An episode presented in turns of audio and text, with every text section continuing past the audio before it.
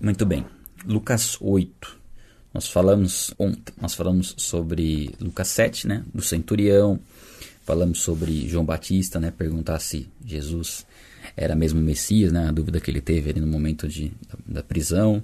Falamos sobre a mulher, né, que chora aos pés de Jesus. E aí agora a gente entra no capítulo 8, começa falando sobre a parábola do semeador. E é muito legal essa parábola, assim, para a gente tirar várias reflexões. Então vamos lá. Depois disso, Jesus ia passando pelas cidades e povoados, proclamando as boas novas do reino de Deus. Os doze estavam com ele, e também algumas mulheres que haviam sido curadas de espíritos malignos e doenças. Maria, chamada Madalena, de quem haviam saído sete demônios. Joana, mulher de Cusa, administrador da casa de Herodes. Susana e muitas outras. Essas mulheres ajudavam a sustentá-los com seus bens. Então, Jesus e os discípulos eles eram apoiados né, por essas mulheres financeiramente. Né? Eles abençoavam é, o ministério. Né? Isso nos ensina a ter esse, esse coração também de abençoar ministérios, de ofertar em ministérios, ofertar a missionários para sustentar essa obra né, da pregação do Evangelho. Então Jesus não fazia milagres para se sustentar, ele era sustentado financeiramente por essas mulheres e por outras pessoas né, que abençoavam eles. Bom, reunindo-se uma grande multidão e vindo a Jesus, gente de várias cidades, ele contou esta parábola. O semeador saiu a semear. Enquanto lançava semente, parte dela caiu à beira do caminho, foi pisada e as aves do céu a comeram. Parte dela caiu sobre as pedras, e quando germinou, as plantas secaram, porque não havia umidade. Outra parte caiu entre espinhos, que cresceram com ela e sufocaram as plantas. Outra ainda caiu em boa terra, cresceu e deu boa colheita a cem por um. Tendo dito isso, exclamou: Aquele que tem ouvidos para ouvir, ouça. Bom, parábolas a gente vai ver que a partir de Lucas 8 tem várias parábolas, né? E parábolas é uma forma de ensinar uma realidade espiritual com uma, comparando com algo do cotidiano. Basicamente é isso. Então Jesus trazia as parábolas para ensinar o povo de uma forma que eles pudessem compreender através de coisas comuns do dia a dia. Então as parábolas sempre vão falar de trigo, vai falar a questão de plantio, a questão de é, cuidado com é, os recursos financeiros mais bem voltados àquela época e a gente consegue trazer para os nossos dias hoje. Essa aqui da, da semeadora, a gente precisa conhecer tanto para imaginar o que, que é cada um, né? Beira do caminho é um local onde a terra era mais batida, onde as pessoas, onde a passagem de um campo para o outro, então é um lugar onde não tem profundidade, a terra é dura, não tem como a semente crescer ali. É, sobre as pedras, é um local onde o solo era fino e embaixo era mais pedregoso o terreno, né? Então também não tinha profundidade ali. Entre espinhos, eram as ervas, ervas daninhas, né, que cresciam é, e sufocavam qualquer planta que nascesse, e a boa terra. Então, basicamente, não precisa conhecer muito de agricultura para você imaginar os cenários. Ele conta essa parábola e logo depois ele diz: aquele que tem ouvidos para ouvir, ouça. Ou seja, é preciso você meditar sobre isso, reflita sobre isso, é preciso que você compreenda isso. Né? Então, quando Jesus fala isso, que, que tem ouvidos, ouça, é para você realmente refletir e entender o significado disso e aplicar, não só ficar na mente como algo vago. Né? E aí ele explica, né, os seus discípulos perguntaram-lhe o que significa aquela parábola. Ele disse: A vocês foi dado o conhecimento dos mistérios do reino de Deus, mas aos outros falo por parábolas, para que vendo não vejam e ouvindo não, ouvindo não entendam. Então aqui Jesus está falando para os discípulos, ó, eu falo para vocês e para vocês foi dado esse, vamos dizer, esse privilégio de conhecer as verdades do reino, porque vocês estão abertos para ouvir. Né? E nós estamos aqui lendo a palavra e tendo um entendimento, temos um entendimento, porque nós tivemos esse privilégio, nós paramos para ouvir, nós queremos conhecer. Quando outros não fazem questão de aplicar, então as parábolas elas têm esse propósito, dois propósitos, na verdade. O primeiro deles é simplificar e explicar uma realidade espiritual para uma pessoa entender de forma simples, né? E o outro é aquele que não quer entender, não se esforça para saber a respeito da parábola e para ele ele não compreende o que aquilo tem a ver com, com o reino espiritual. É, então pega os dois lados, pega quem quer aprender e vai aprender através da parábola de uma maneira simples. E quem não quer aprender, não está interessado em ter transformação de vida, não vai ligar para a parábola e não vai dar crédito à parábola. Para que vendo não veja e ouvindo, ouvindo não entendam. Não entende como aquilo vai se aplicar. E aí, os discípulos queriam saber exatamente o que significava essa parábola, né? qual era o entendimento espiritual dela. Né? Aí, esse é o significado da parábola, né? Jesus fala. A semente é a palavra de Deus. Então a semente é a palavra de Deus. As que caíram à beira do caminho são os que ouvem, e então vem o diabo e tira a palavra do seu coração, para que não creiam nem sejam salvos. Então, aqueles que não, não compreendem. Né? Não, a, a palavra é ministrada, mas eles não têm entendimento do que foi falado, assim, não conseguem compreender. Eu não sei se você já teve essa experiência de ler a Bíblia e não entender nada. Eu, primeira vez que eu fui ler as Escrituras, não sei se foi o Evangelho de João, eu não entendi absolutamente nada. Eu simplesmente falei, não, esse livro não é para mim, fechei e guardei. Eu não era convertido ainda. Foi no ano da, da minha conversão que eu, que eu tentei ler a Bíblia antes, um tempo antes de me converter. E é muito isso. A palavra, quando ela não é compreendida, ela de nada serve. E aquilo eu nem lembro, para vocês terem uma ideia, eu nem lembro que texto que eu li. Né, de tão incompreensível que ficou aquele momento para mim. Não estava pronto para ouvir. Então é um, uma terra dura, né? é um solo duro. É uma pessoa que está muito convicta daquilo que ela acredita, né? não abre mão das crenças que ela tem, mas a crença dela está equivocada. Então ela está com o coração endurecido para receber algo de Deus. Né? É o Espírito Santo quem vem trabalhar essa terra, né? Muitas vezes. Mas esse é um, é um terreno que eu tenho quase 100% de certeza que nenhum de vocês tem, que é a beira do caminho. Porque senão você não estaria aqui. Primeiro ponto. Aquele que tem essa beira do caminho, aquele que só, sabe, não, não tem um compromisso com nada, não para para tentar discernir a palavra para aprender. Essa é a beira do caminho. É aquele que não estava nem aí para o nascimento de Jesus, por exemplo. Vamos pegar no contexto da época. Era alguém que Jesus veio nascer, foi anunciado vindo do Messias, estava nem aí. Ah, mais um que nasceu aí, mais uma criança normal que nasceu. E estão fazendo muita, muita festa por conta dela. Aí. Basicamente é isso. E você vê que é o diabo que tira, né? Porque a pessoa ela até ouve a, a respeito da palavra. Mas o diabo já tira essa, esse desejo da pessoa conhecer e entender, né? As que caíram sobre as pedras são os que recebem a palavra com alegria quando a ouvem, não tem raiz, creem durante algum tempo, mas desistem na hora da provação. Então veja que agora a terra, o que, que é aquela terra lá? A terra que tinha um pouco de terreno, né? E embaixo pedras, então não tinha profundidade. Então o sol vinha e secava, porque não tinha raiz, né? O sol ele pode, ele tanto é bom para a planta, como é ruim se a planta não tiver raiz. E o sol pode ser representado como as tribulações. As tribulações, né, as dificuldades, elas, as provações, elas vêm for, nos fortalecer desde que nossa raiz esteja profunda ali na, na terra, numa boa terra. Se ela estiver sobre as pedras, aí vai queimar e vai secar. Então as provações elas provam a nossa fé, ver se a nossa fé é genuína de fato.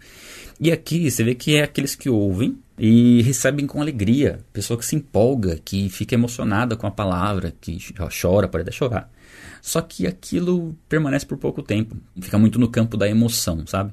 A pessoa lá gosta sim de ouvir algo e aquilo é nossa, que palavra maravilhosa, mas ela não aplica na vida dela. Ela não decide falar, não, entendi que agora eu preciso fazer isso, isso e isso, e vai lá e faz.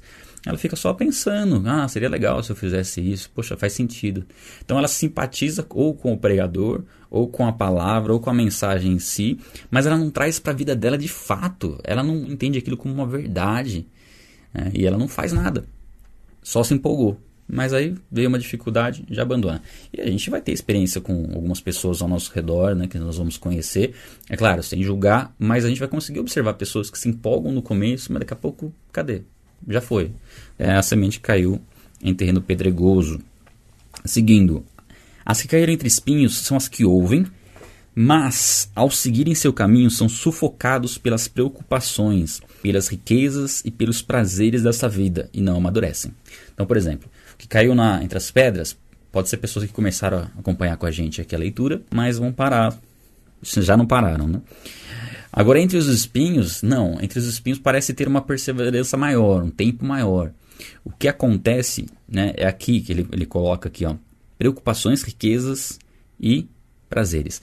Essas preocupações são as atividades, você tem muitas atividades. O fato de a gente começar esse horário também, né, antes de, de entrar na correria do dia a dia, ajuda bastante nessa perseverança. Mas independente disso, as riquezas e prazeres são coisas que muitas vezes podem ter nos impulsionado a buscar a Deus, a falta de dinheiro, às vezes desânimo em relação à vida né, em si. E quando você começa a buscar a Deus, que as coisas começam a acontecer, de repente não começa mais ter esse, essa dificuldade na área financeira ou começa a ver fartura na área financeira e isso começa a ganhar o coração, começa a substituir o relacionamento com Deus com aquilo que o dinheiro pode comprar, enfim, com aquilo que nós podemos fazer e agora a gente tem como fazer, tem recurso financeiro, tem. Ah, eu vim buscar a Deus porque eu estava sozinho, eu tinha saído de um relacionamento, mas agora já estou num outro relacionamento, já estou tranquilo. Se essas coisas tomarem lugar de Deus, né, a prioridade, começarem a nos levar a não se dedicar mais tanto a Deus e, e se dedicar mais a essas coisas, pode ser que essa semente esteja entre os espinhos, eles vão crescendo e vão sufocando. É preciso vigiar, porque isso vai vindo gradualmente, né? A gente vai se envolvendo com muitas coisas ao longo da nossa vida, do nosso dia a dia, e se a gente não tomar cuidado, nós começamos a substituir o relacionamento por, com Deus por outras coisas, por Netflix, por viagens, né? substitui o culto por viagens e uma série de coisas. Leitura da Bíblia por leitura de livros de autoajuda, nada contra os livros de autoajuda, tá? Depois um dia eu posso falar sobre eles. Eu sei que dá para tirar muita coisa boa desses livros, mas muito do, da, do cerne desses livros está no eu, né? na pessoa, no poder do eu e não, não em Deus. Então precisa filtrar bem para você poder tirar, fazer bom proveito desse tipo de literatura. Mas eu digo de colocar isso como prioridade e já né, levantar líderes, pessoas, virar, parece fã-clube né, de gurus aí para ter satisfação na vida. Então perceba como, como tem várias opções de espinhos e a tendência natural é a planta ser sufocada. Mas basicamente é isso. E eu gosto muito dessa, dessa parábola. Dessa, não li, não li a última, o último terreno ainda. Mas veja como esses terrenos vão se encaixando até como as pessoas viam Jesus na época. Porque à beira do caminho é aqueles que nem ligaram para o nascimento de Jesus. A semente entre as pedras é aqueles que se empolgam, é aqueles que se empolgaram com o nascimento de Jesus. É, Jesus veio, o Messias veio, mas aí não acontecia nada, né? Porque Jesus começou o ministério dele só com 30 anos. E aí desistiram, né? Não quiseram esperar, mas estavam empolgados no começo. E entre os espinhos são aqueles que começaram a caminhar, a crer em, em Jesus, é, elogiaram Jesus e a gente está vendo isso acontecer nesse momento, né, na leitura, como Jesus, a popularidade de Jesus estava crescendo. Isso são aqueles que estão entre os espinhos, porque vai chegar um momento onde eles vão abandonar. Então nós temos que sondar o nosso coração. Duas terras são muito fáceis de, de identificar que é a beira do caminho, que a pessoa não está nem aí. Então você não, você não, estaria aqui se você estivesse, fosse esse terreno. Agora, é, entre as pedras, pode ser, mas pode ser que você já foi, você não está mais aqui. Na verdade, aquele que se empolgou. Nossa, que legal, um desafio, vou, vou, vou, vou, vou. Foi dois dias, depois já, já abandonou. Então, esse é nas pedras. E eu creio que o nosso maior cuidado tem que ser para não ser entre os espinhos, que é você perseverar, continuar aqui, mas permitir que outras coisas comecem a roubar essa comunhão que você tem com Deus, tá? Riquezas, preocupações, prazeres. E no 15. Mas as que caíram em boa terra são os que com o coração bom e generoso ouvem a palavra e a retêm e dão fruto com perseverança. E reter a palavra no coração já remete à prática. Porque a, a Bíblia fala, né? a gente leu isso, a, que a boca fala que o coração está cheio. Isso mostra que o que, o que desce ao nosso coração vira algo prático, não tem como. É uma consequência natural. Então, se nós retermos a palavra no nosso coração, é natural praticarmos. E quando nós não praticarmos, o Espírito Santo nos incomoda demais para que a gente pratique. Então a gente vai ter que praticar. Vai ser uma, meio que uma obrigação, não tem como. Se você é uma boa terra, a consequência natural é você praticar. Vai ser visível isso. E aqui fala de fruto com perseverança, ou seja, não tem como ser improdutivo estando em Deus. Isso eu garanto. Isso é a Bíblia garante, né? não eu garanto. Mas eu falo como experiência própria. Se nós estivermos buscando a Deus, se você estiver perseverando e essa palavra estiver descendo ao seu coração, é impossível você ser improdutivo. Porque isso vai gerar algo prático, como atitudes. Porque se não houverem atitudes, se não houver prática, não há como perseverar. E a perseverança é que vai nos dar essa condição de experimentar, de vivenciar os milagres de Deus na nossa vida e, e, a transformação interior das nossas vidas e, consequentemente, exterior, mas primeiro interior. Então, essa é a parábola do semeador, tá? Vamos seguir. Ninguém acende uma candeia e a esconde num jarro ou a coloca debaixo de uma cama. Ao contrário, coloca num lugar apropriado, de modo que os que entram possam ver a luz. Porque não há nada oculto que não venha a ser revelado, e nada escondido que não venha a ser conhecido e trazido à luz. Esse é um versículo que, assim, deve colocar muito temor no nosso coração. Nada fica escondido. Nenhuma mentira, nenhuma tra traição, nada, nada fica escondido. É, você como cristão, você como alguém que busca a Deus, pode descansar nesse sentido. de que qualquer pessoa que estiver fazendo algo contra você, te traindo, enfim, uma hora você fica sabendo porque isso não fica oculto. Tá? É algo que Deus traz à, à luz. E, falando de um, de um âmbito maior, falo isso de um âmbito menor, né? Mas do âmbito maior, na, no juízo final, tudo vai ser conhecido. Então, o que nós temos que trazer para nós nesse sentido? Primeiro, a parte inicial do versículo que fala que uma candeia ela tem que estar tá num lugar onde ela apareça, ou seja, nós temos que buscar servir a Cristo e servir como testemunho para as pessoas, ou seja, ninguém pode, você não pode ser um agente secreto de Jesus Cristo. As pessoas têm que saber da sua fé. Esse é o ponto. Confessar Jesus não é só no momento que tem um apelo na igreja que você ergue a mão. É as pessoas saberem que você é cristão. Né? Isso ficar claro que você é cristão e aí o seu testemunho vai contar. Né? Se você pôr o peixinho lá no, no seu carro e, e, fechar todo mundo no trânsito e xingar todo mundo no trânsito, é um mau testemunho. Mas enfim, aqui é onde nós temos que entender a importância do testemunho. E de, dessa, dessa questão de nada vai ficar oculto, que não venha a ser revelado, é compreender que o nosso particular é o mais importante. Né? Aquilo que nós fazemos quando, quando ninguém está vendo. É o que, que você faz quando ninguém está vendo? Onde seus olhos estão indo quando ninguém está vendo? Se você tem esse temor a Deus, e isso se reflete no seu particular e íntimo com Deus, vai se refletir no convívio com as pessoas. Você não vai ser motivo de escândalo, porque você está buscando a santidade por temor a Deus e não para agradar as pessoas. Então acaba sendo uma consequência natural você dar bom testemunho. Tá? Aquele que fica com o pecado oculto, permanece no pecado e tenta fazer parecer, parecer que é uma pessoa santa, correta, adiante dos outros, mais cedo ou mais tarde isso vai ser exposto. É questão de tempo. Portanto, considerem atentamente como vocês estão ouvindo, né? como ouvir, né? Isso é importante, ouvir com intenção de praticar. Tá? A quem tiver mais, lhe será dado, e a quem não tiver, até o que pensa que tem, lhe será tirado. Ou seja, quanto mais nós buscarmos a Deus, quanto mais nós tivermos um relacionamento com Ele, mais nos será acrescentado, mais intimidade, mais discernimento, mais é, entendimento do propósito das nossas vidas, quanto mais nós tivermos esse relacionamento com Deus de ouvir, praticar, orar, adorar a Deus. Seguindo, 19. A mãe e os irmãos de Jesus foram vê-lo, mas não conseguiram aproximar-se dele por causa da multidão. Alguém lhe disse: Tua mãe e teus irmãos estão lá fora e querem ver-te. Ele lhe respondeu: Minha mãe e meus irmãos são aqueles que ouvem a palavra de Deus e a praticam. Aqui, Jesus não está desprezando a sua família de forma alguma. Ele está falando de prioridades. Ele está aproveitando um exemplo né, da família dele estar procurando ele para falar da importância de colocar o reino de Deus em primeiro lugar. E algumas passagens a gente vai ler ainda nos evangelhos que falam né, que ninguém que tenha deixado casa, família, por conta do evangelho, deixará de receber cem vezes mais. Não é no sentido de abandonar, é no sentido de priorizar o reino de Deus. Então, por exemplo, uma pessoa que se converte numa família onde ninguém é convertido, onde ninguém conhece a Deus, ela vai sofrer é, um confronto. Né? Eu creio que muitos de vocês podem ter tido essa experiência.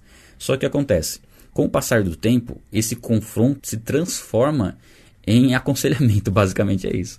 A sua família começa a ver a transformação na sua vida e começa a ver você como uma referência espiritual e começa a buscar é, tirar dúvidas com você em relação às coisas espirituais. É uma tendência natural. Então, aquele relacionamento que você achava que você tinha com a sua família antes de Cristo, que na verdade você não tinha, tinha, mas todo deturpado, ele se transforma, ele fica 100, 100 vezes melhor. Eu percebi isso na minha família, no meu relacionamento com minha mãe e com toda a minha família após eu conhecer a Cristo, como isso mudou.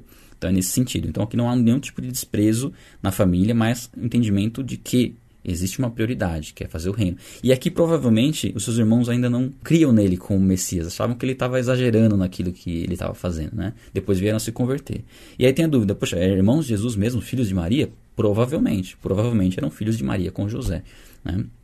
Alguns defendem né, a perpétua virgindade de Maria, mas não faz muito sentido em relação ao contexto bíblico e não faz muito sentido como propósito de Deus para a vida. Né?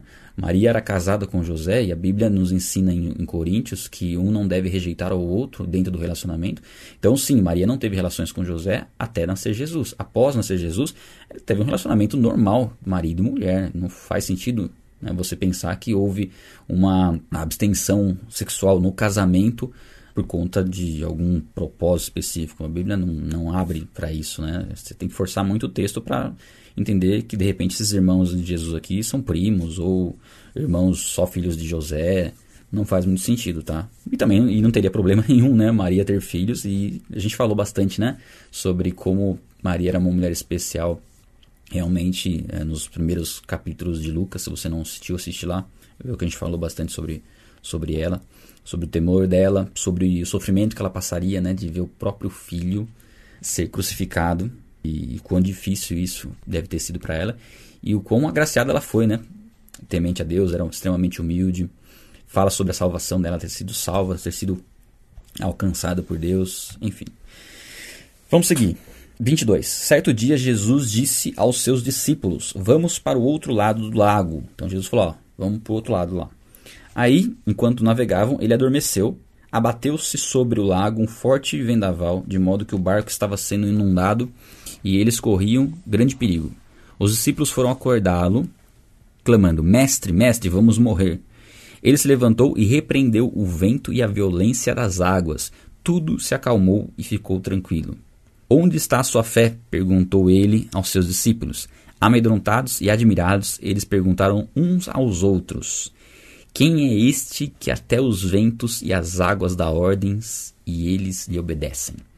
Mas é interessante, ele fala assim: Quem é este que até os ventos e as águas dá ordens e eles lhe obedecem? Então, a admiração dos discípulos de ver a autoridade de Jesus sobre o vento e sobre a água, né? E aqui ele fala da fé nos discípulos, porque apesar de Jesus Jesus falou: a gente vai para outro lado. Jesus estava com eles, estava dormindo, veio a tempestade e eles acharam que eles iam morrer. Ou seja, eles não tinham ainda. Parece que não tinham entendimento do poder de Jesus Cristo, né? E aquilo foi algo que Jesus disse que eles iriam fazer.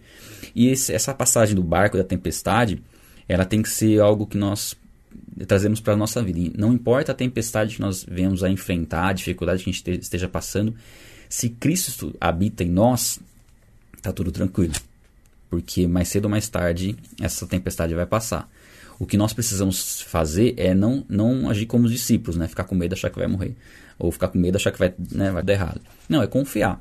É orar, colocar isso diante de Deus e confiar que no momento oportuno essa tempestade vai cessar e nós vamos até nos surpreender quando ela cessar. Porque aqui você vê que parou na hora, né? Não foi diminuir, não. Parou. Parou o vento, parou a, a água de ficar agitada então, é crer que se Jesus Cristo está no barco, nós estamos em segurança. Né? E você vê que Jesus estava tão tranquilo que estava dormindo no meio da, da, tempestade. Então, nós não seremos poupados de, de situações difíceis, tribulações, mas Jesus está no barco. Então, essa é a nossa segurança. 26. Navegaram para a região dos Gerazenos, que fica do outro lado do lago, frente à Galileia. Quando Jesus pisou em terra, foi ao encontro de um endemoniado naquela cidade. É, fazia muito tempo que aquele homem não usava roupas, nem vivia em casa alguma, mas nos sepulcros. Quando viu Jesus, gritou, prostrou-se aos seus pés e disse em alta voz: Que queres comigo, Jesus, filho do Deus Altíssimo? Rogo-te que não me atormentes. Olha só, pessoal, lembra? Tem uma passagem de Tiago que fala que ah, você crê que Deus existe, que há um só Deus? Até os demônios creem.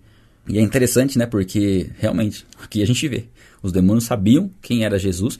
E até, se você for ver, o demônio está orando aqui, ó. Rogo-te que não me atormentes. Para a gente ver, né? Como tem pessoas que podem até orar a Deus, mas não tem um relacionamento com Ele, né? Imaginam que não há necessidade de ter um relacionamento com Ele. Seguindo, ó. Pois Jesus havia ordenado que o espírito imundo saísse daquele homem. Muitas vezes ele tinha se apoderado dele, mesmo com os pés e as mãos acorrentados e entregue aos cuidados de guardas, quebrava as correntes e era levado pelo demônio em lugares solitários. Olha só a opressão que havia sobre esse homem. Né? Inclusive haviam dois homens né, nessa condição aqui. Lucas dá ênfase a um deles. Né? Jesus lhe perguntou: Qual é o seu nome? E aqui, pessoal, provavelmente Jesus perguntou qual é o seu nome para o homem. Jesus não estava entrevistando o demônio aqui, tá? Mas a quem responde é o demônio, né? Ele diz legião. Respondeu ele, porque somos muitos demônios, né? muitos demônios haviam entrado nele e imploravam-lhe para que não os mandasse para o abismo.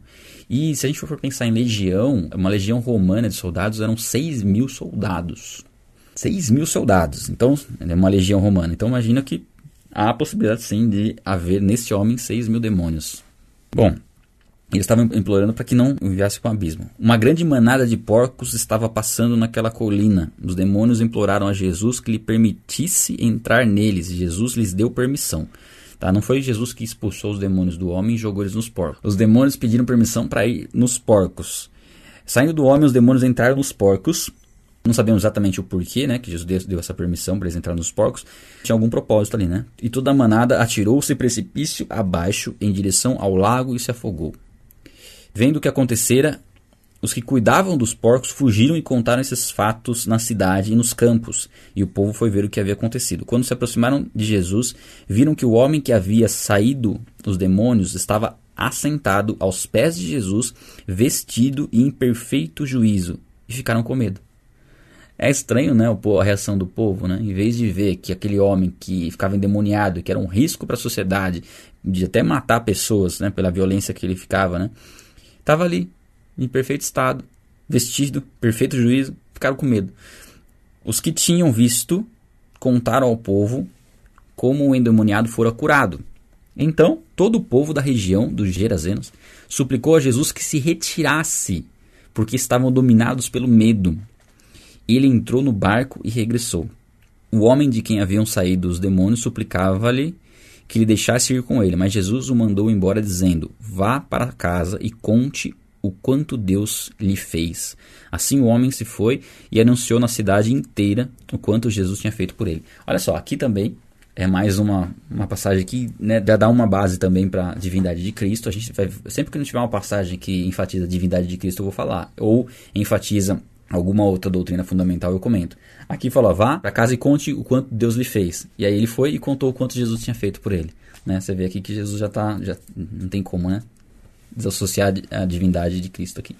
O povo estava com medo, a gente não sabe se o povo ficou bravo com Jesus porque por causa do prejuízo financeiro dos porcos, né, que perderam os porcos, em vez de valorizar o que foi feito em, em favor do homem. A gente vê que esse homem queria seguir a Cristo, que é um desejo assim muito nobre da parte dele querer seguir a Cristo, mas Jesus tinha um propósito para ele naquela cidade, dele pregar o evangelho ali. Por mais que parecesse óbvio, poxa, seguir a Cristo, mas se havia um ministério ali, Jesus estaria com ele naquele ministério ali, né? Não fisicamente presente como, como homem, mas estaria ali com ele, o capacitando a pregar a palavra. Né? Então, muitas vezes, nosso desejo é fazer algo, parece ser óbvio que aquilo é, é melhor, mas existe um propósito para nós num outro lugar específico, né? Tem que sempre ter esse discernimento. E aqui, uh, eu já ouvi algumas explicações né, em relação aos porcos, né? Uma delas que eu gosto bastante é assim, a ação demoníaca é tão, é tão homicida que a consequência natural deles irem para os porcos foi a morte dos porcos, né? Esses espíritos conduziram os porcos à, à morte. E que no ser humano é, ainda há, no ser humano, uma capacidade de resistir à ação maligna. Então essa é uma das explicações, é que os porcos não tinham essa capacidade de resistir à ação maligna, por isso foram atirados ao precipício. Uma outra explicação essa é um pouco mais pesada, é no sentido de que o homem se sujeita à ação do, do diabo muitas vezes. E os animais não conseguem suportar, tanto é que os porcos se mataram, né? Vamos dizer assim. Então são duas explicações, não dá para saber exatamente se é uma ou se é outra, se não é nenhuma das duas. Mas é legal para a gente refletir um pouco sobre né, algum propósito específico que tem em relação a essa passagem aqui né, dos demônios irem para os porcos. Mas, enfim, eles acabaram indo para o abismo mesmo, onde demônios ficam em prisão, né? E aí tem toda depois a condenação no inferno, que a gente futuramente pode explorar mais. Bom, vamos lá, pessoal. Agora a gente está no, no 40. É um pouquinho mais longo esse, né? Quando Jesus voltou, uma multidão o recebeu com alegria, pois todos o esperavam. Olha só, Jesus foi recebido com alegria. Então um homem chamado Jairo, dirigente da sinagoga, veio, prostrou-se aos seus pés, implorando-lhe que fosse à sua casa, porque sua única filha, de cerca de 12 anos, estava à morte. Estando Jesus a caminho, uma multidão o comprimia, e ali estava certa mulher que havia 12 anos também, a idade da filha, né? A mulher tinha 12 anos, na verdade, sofrendo, né, de, de algo. Vinha sofrendo de uma hemorragia e gastara tudo o que tinha com médicos. Então ela tinha esse problema, tentava buscar médicos para resolver essa questão da hemorragia, mas ninguém pudera curá-la. Ela chegou por trás dele, né, por trás de Jesus, tocou na borda do seu manto e imediatamente cessou sua hemorragia. Ela já tinha ouvido falar de Jesus, ela cria no poder de Jesus e a ação dela foi de crer que ela poderia ser curada daquilo que nenhuma outra pessoa um dia pôde resolver na vida dela, né? Já estava 12 anos. Isso fazia com que ela ficasse cerimonialmente impura, ficasse afastada da, do, do convívio com as pessoas. Então era algo muito não só a questão física, mas também a questão psicológica, né, de viver com essa doença e essa rejeição até por parte das pessoas. Quem tocou em mim? perguntou Jesus. Como todos negassem, Pedro disse: Mestre, a multidão se aglomera e te comprime. Mas Jesus disse: Alguém tocou em mim, eu sei que de mim saiu o poder. Então, ali, Jesus sabia né, que havia sido tocado pela mulher. Pelo entendimento que a gente vê aqui, ele provavelmente sabia quem era mulher, inclusive. Né? É que a gente tem que sempre lembrar que Jesus jamais deixou de ser Deus, porém, não era sempre que ele fazia uso do seu poder divino. Ele fazia uso do seu poder divino para operar milagres, como foi agora no caso, mas não fez uso do, do seu poder divino para suportar a dor, por exemplo. Tá? Tem um vídeo no canal, pessoal, que chama Jesus Cristo é Deus. E a gente até ministrou uma aula sobre esse tema, né? a gente fala bastante sobre a dupla natureza de Jesus. O foco aqui é ele fazer questão da mulher se identificar, porque ela era rejeitada por conta de ter essa doença e era precisado ser evidenciada essa cura para que ela usufruísse também do convívio social após a cura. Porque senão, se ninguém soubesse que ela foi curada, também não, não, não seria é, restituída né, no convívio social. Então era importante que isso se manifestasse, né? Era importante que ela que soubessem que ela foi curada também para testemunho desse, desse milagre, inclusive, né? Então a mulher, vendo que não conseguia passar despercebida, veio tremendo, prostrou-se aos seus pés, na presença de todo o povo, e contou por que tinha tocado nele e como fora instantaneamente curada. Então ele lhe disse: Filha, a sua fé a curou, vá em paz. Então foi o testemunho ali de que ela foi curada. Depois, no 49, enquanto Jesus ainda estava falando, chegou alguém da casa de Jairo, o dirigente da sinagoga, e disse: Sua filha morreu, não incomode mais o mestre. Então, até o entendimento de algumas pessoas aqui é que se a pessoa morreu, Jesus não tinha mais nada para fazer naquele, naquele momento ali, né? Não tinha, Jesus não teria poder sobre a morte. Apesar dele já ter ressuscitado uma pessoa um pouco antes, né? São três pessoas que Jesus ressuscita no ministério dele. Essa aqui é a segunda. Aqui. Então, ouvindo isso, Jesus disse a Jairo: Não tenha medo, tão somente creia e ela será curada. Ele fala até em cura, né? Aqui, nem ressuscitada. Quando chegou à casa de Jairo, não deixou ninguém entrar com ele, exceto Pedro, João e Tiago, e o pai e a mãe da criança. Enquanto isso, todo o povo estava se lamentando e chorando por ela.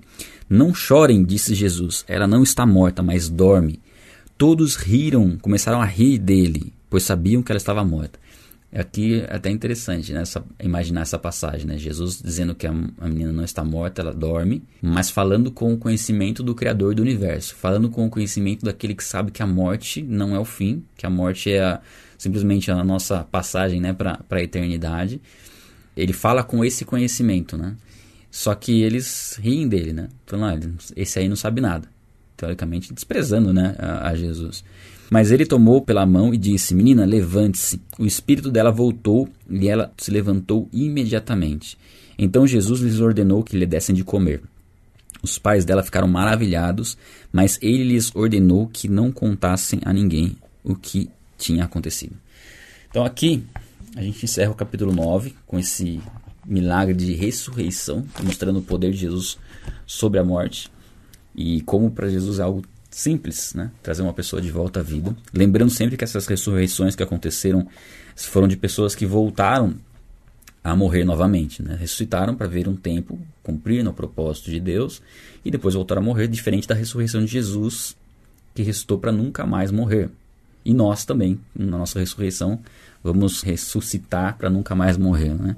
Mas é interessante que até esse momento Jesus ainda não estava, estava, estava pedindo para não ficarem falando, né? Talvez uma exposição maior nesse momento fosse prejudicial para o ministério, tudo dentro do propósito que Deus tinha.